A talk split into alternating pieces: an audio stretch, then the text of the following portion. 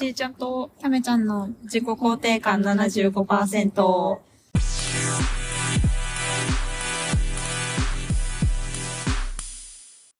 の番組は人生正念場なアラサー女子が対人関係を通してしか埋められない自己肯定感25%について語り合う番組です。はーい。自分、まあ今自己肯定感とかで話してて、まあその、うんまあ言ってる75%の部分って多分、まあ自分の努力でどうにかなるようなところうんを言ってて、で、まあその、それ以外の部分、まあ他人との関係、まあだからやっぱ他人からの愛とかそういうのでないとうん。解決できない部分、こう満たされない部分はい。みたいなのはあるよなと思ってて、うんでも、まあ仕事の評価とか、そういうね、なんていうか、上司とかから、周りからのそういう評価とか褒められることとかっていうのも、結局やっぱ他人との関係性というか、うん。他人からの評価だけど、でもその部分って結局自分の努力の結果に対する評価。うん。やんかうん。っていうかそういう自分の努力に対するものと、まあやっぱりなんか、存在してるだけで肯定してくれるようなうん。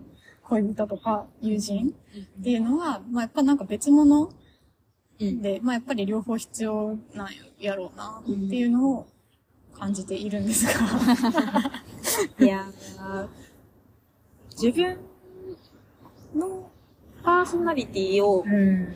評価さしてくれるのが、うん。友達であり、うん。恋人であり、うん家族であり。うん。であって、職場って、所詮、自分がやった成果が、いかに役に立ったか。自分じゃない。そう。自分が出した結果が評価される。そうそうそうそう。はいではないかとはいはいはいいうところを、ちょっと思ってて、はいだから、まあ、究極に言えば、明日仕事を私が辞めても、はい仕事はまあ、なんなりと頑張って動くけど、うん。その分、それは周りはするとは思うけど、うん。その分やっぱりかなりきつくなるっていうことは、私がいたことによってうん何かしら助かった部分があったっていうことで、まあ、つまりは役に立ってたっていうことやはい。会社にとって。っていうところは、はい。それは、私は社会の役に立ってるっていう自己実現じゃないけど、っていう意味で、うん。自己肯定感が上がったりとか、うん自己評価が上がることによって、回り回って自己肯定感が上がる、うん。みたいな話やと思うんだけど、うん。だからそれって、まあ75%の部分の中の、うん。自分が役に立ったことに起因するはい。アップというか。でも他人からって、例えば私が仕事、まあできた方が評価は上がるやろうけど、うん仕事ができるらしい、あの人すごい、みたいなうん。のはあると思うけど、ん。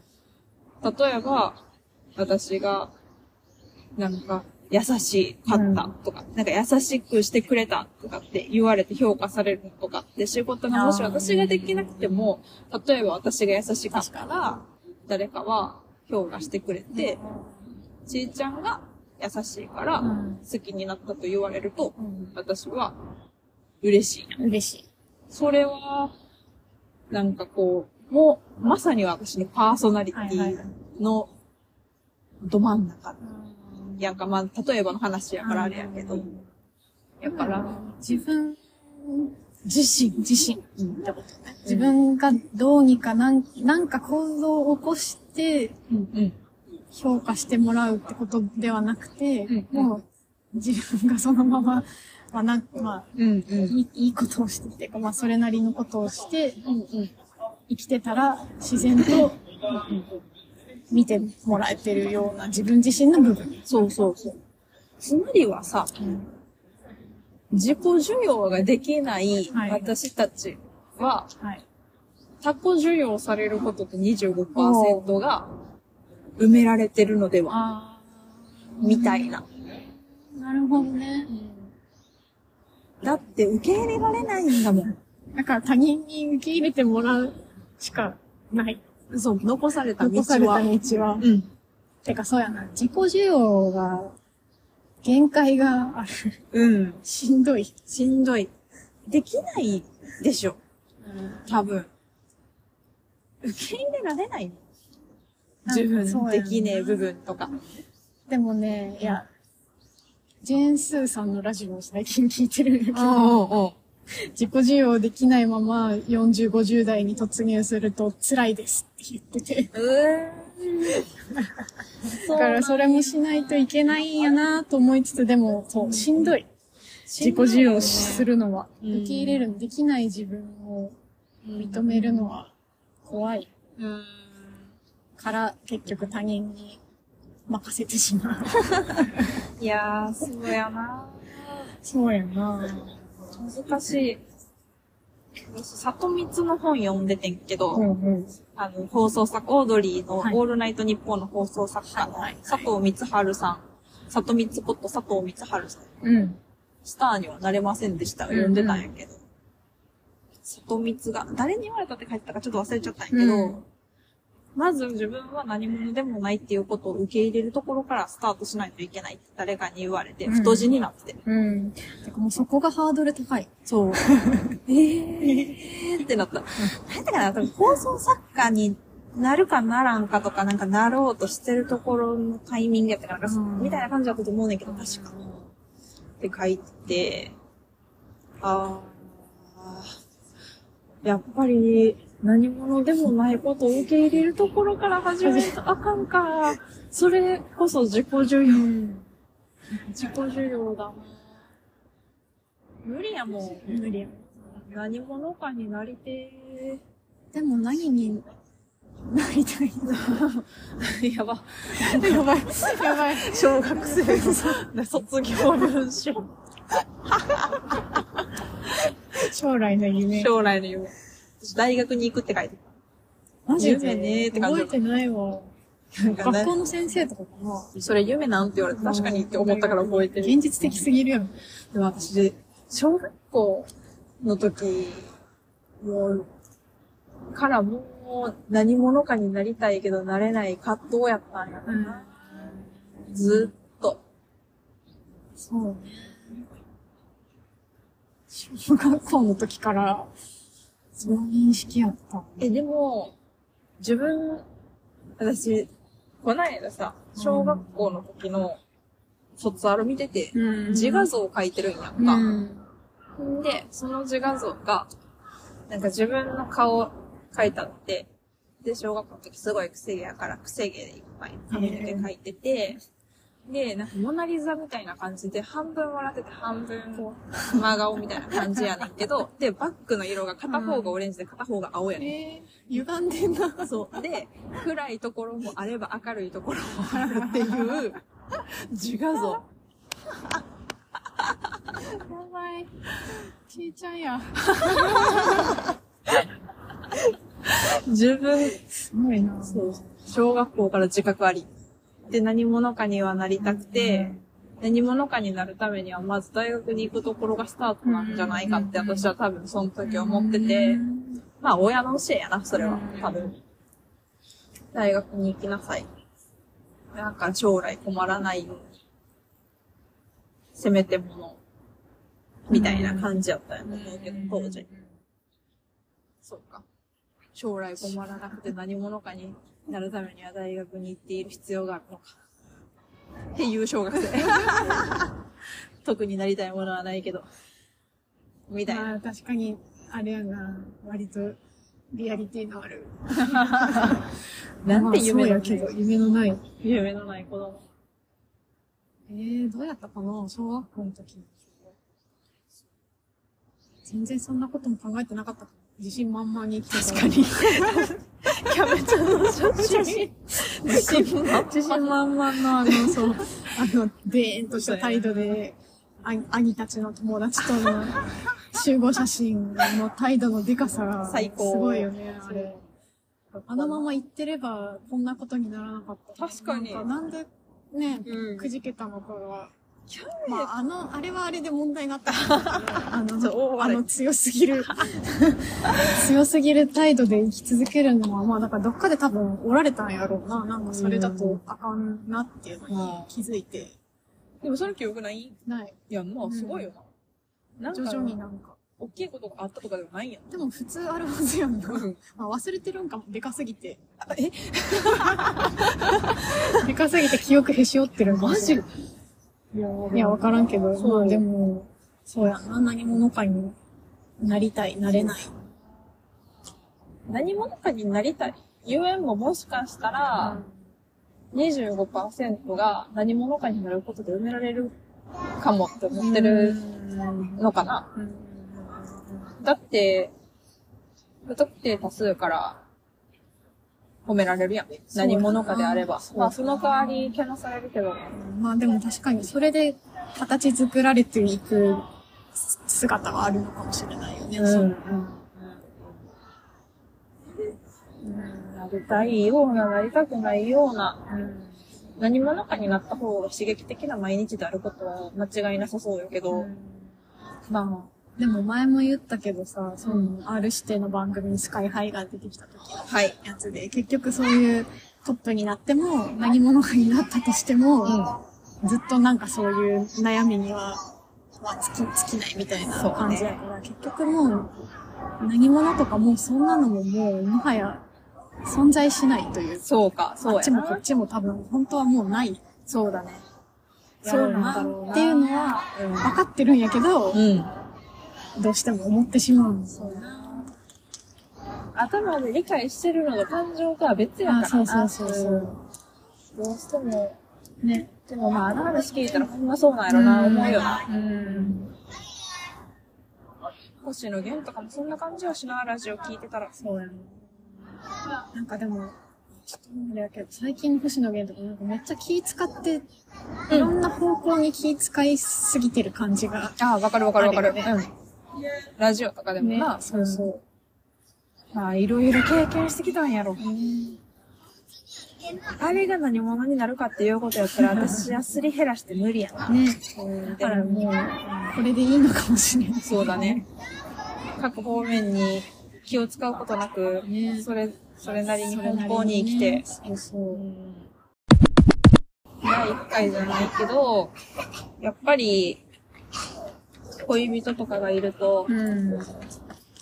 なんかさ、25%の部分って、うん。ちょっと話があるけど、うん。25%の部分って、満たされても、うん。すぐ消費されていくやんか。あそれって、結局、根拠がないから、はいはこう、と、とどめておくためのこの、なんていうの、土台がないっていい。うかさ、その、これがあるから、そ、こ、ここまでは絶対に上がってもいいっていう根拠があってとか、じゃないから、その、シューって流れていっちゃう。うん。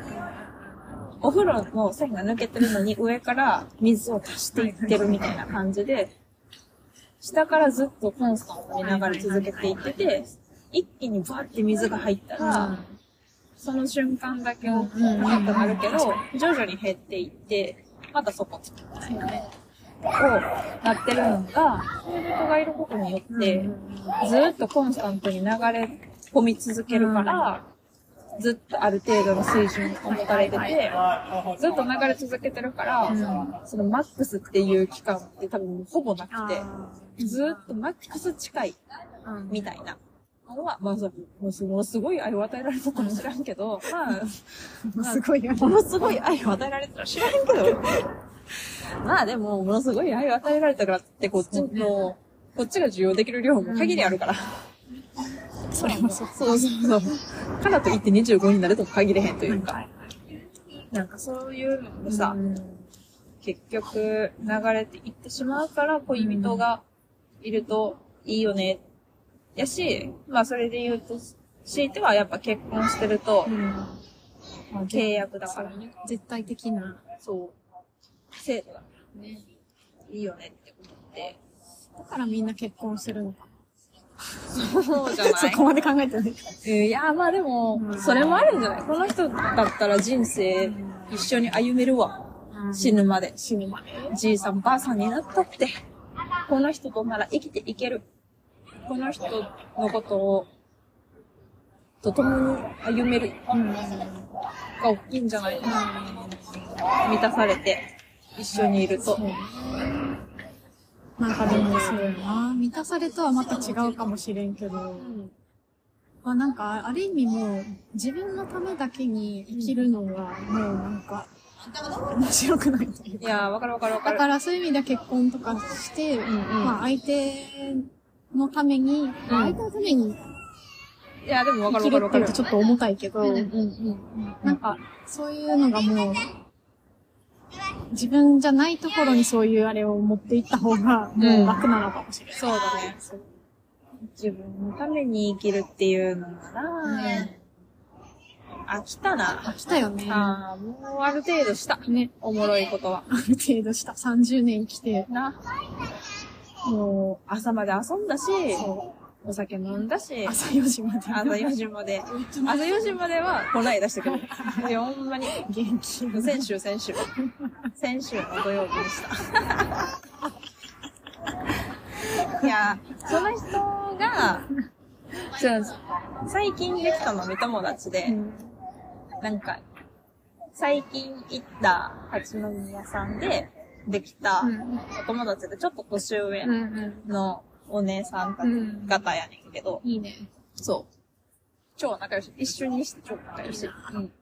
めっちゃ、めっちゃ出会えてよかったわ、とか言うてくる。めっちゃいい人や、みたいな。私もです。快活やん。なんかそのめちゃめちゃいい人やで。で、なんかもう私も、どっぷりで、なんかその人らと喋ったら、まあ、やっぱ人生の先輩で、もうこれをもう聞いてくれたりとかしてて、なんかまあ、あの、喋ったりとかも、そういう話とかもしたりとかもするけど、うん。なんかやっぱ、これ聞いて悩んでんのよなみたいな。うん。なんかまあ、それ、悩むよな周りみんな結婚するしなみたいな言ってくれて、うん。いや、まあそうっすね、みたいな。うん。まあ結婚がもうないこともないし、まあ、ないことないって言っても、ん。あるって子供あるわけでもないけど、うんうんうんみたいな感じのな、話をさ、うん。したら、なんか今、悩んでるのめっちゃわかるし、なんか、その、特に子供とかもでき始めて、みんな。うん。なんか、こう、子供ができて、その子供ができたりとかして、なんか会いにくくなったり、うん。なんやかんやとかして、いろいろ思うところあると思うけど、まあそれは確かに30ぐらい、まあ25からうん。30ぐらいの時って、めっちゃある悩みやね、みたいな。けど、その、それも、まあ一旦30ぐらい落ち着いて、うん。その、独身でおったとして、はい次、38やでって言われて、で、38で、うんほんまに子供を産めへんのかっていうのを選択しないといけない。ね。だから、ほんまに産みたいんやったら、もうそこが、こうもう結構その、高齢出産に入るから、うん。そこから、ほんまに難しくなるから、それを意識ししないといけなくなってきて、しんどくなる次の悩みポイントが言われてて、うん。まあ確かにみたいな。子供が欲しいしな、かといってな、婚活する気もできひんしな、みたいな話をしててさ、でも、もう友達はみんな子供おったりとか、その時になったらして、難しいよって言われて。いや、そうか。なんか今は今でしんどいけど、また波がある。で、その辺ぐらいで、まあその、まず子供産むか産めへんかの選択が来た後、うん。もう一回うん結婚ブーム来るらしい。え40アラフォーで。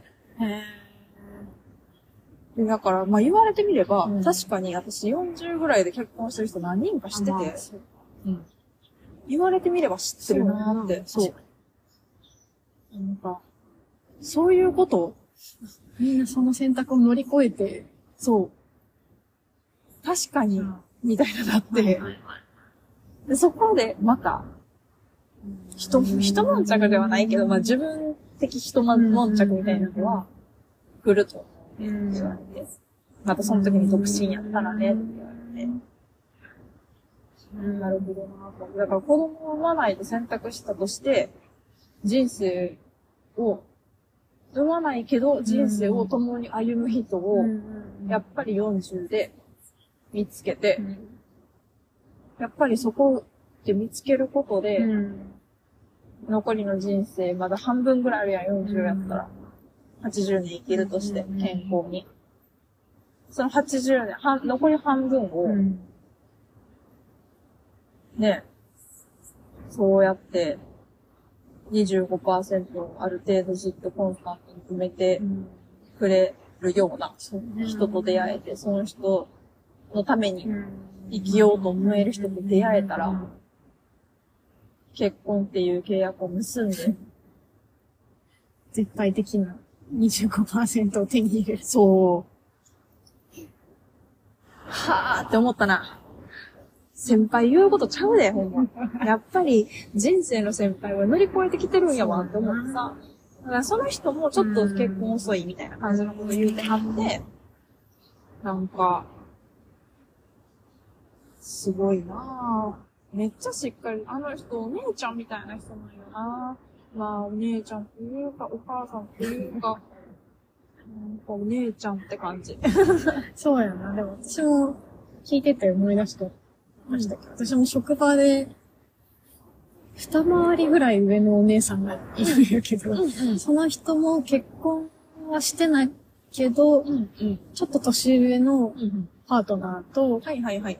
同棲してて、うんうんうん。まあなんかでも、まあたまにこう、職場の飲み会とかあるときうんうんに、こっそりここでそういう話を、結婚の話とかうんうん。してると、まあなんかやっぱりそのお姉さんも、結婚、やっぱりまあできるもんならしたかったし、子供も、まあ本当は産みたかったけど、まあタイミングもなかったし、ん。まあ、まあ確かに好き勝手遊んできてるのもあるから、うん。みたいな、なんか諦め半分でもちょっとこう悔やんでる感じの、うん。でもそれを抱えながらずっと生きてきてる感じの、うん。で、うん、なんか、うん、なんか重みが違うわ。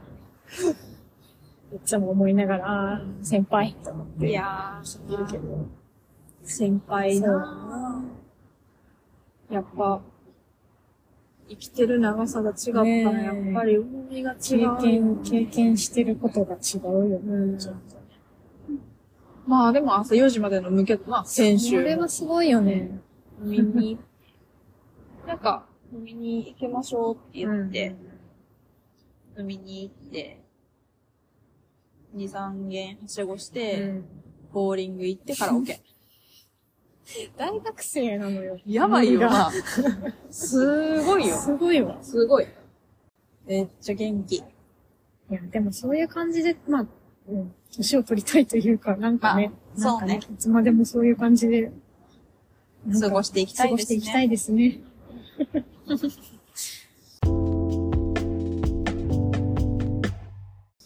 まあ、ちょっと話したりはしないんですけれども、はいそろそろこの辺ですかね。ねちょっとなんか結局何の話って感じになっちゃったけど、まあ、愛の話と愛のいうこ話とで。ですかね。うんはい、ということで、うんはい、はい。行きましょうか。はい。はい番組を聞いての感想は、ハッシュタグ、自己肯定感75をつけて X でつぶやいてください。また、メールでも私たちに聞きたいこと、番組を聞いての感想などお待ちしております。メールアドレスは概要欄をご覧ください。お待ちしてます。ここまでのお相手はちーちゃんと、キャメちゃんでした。またねー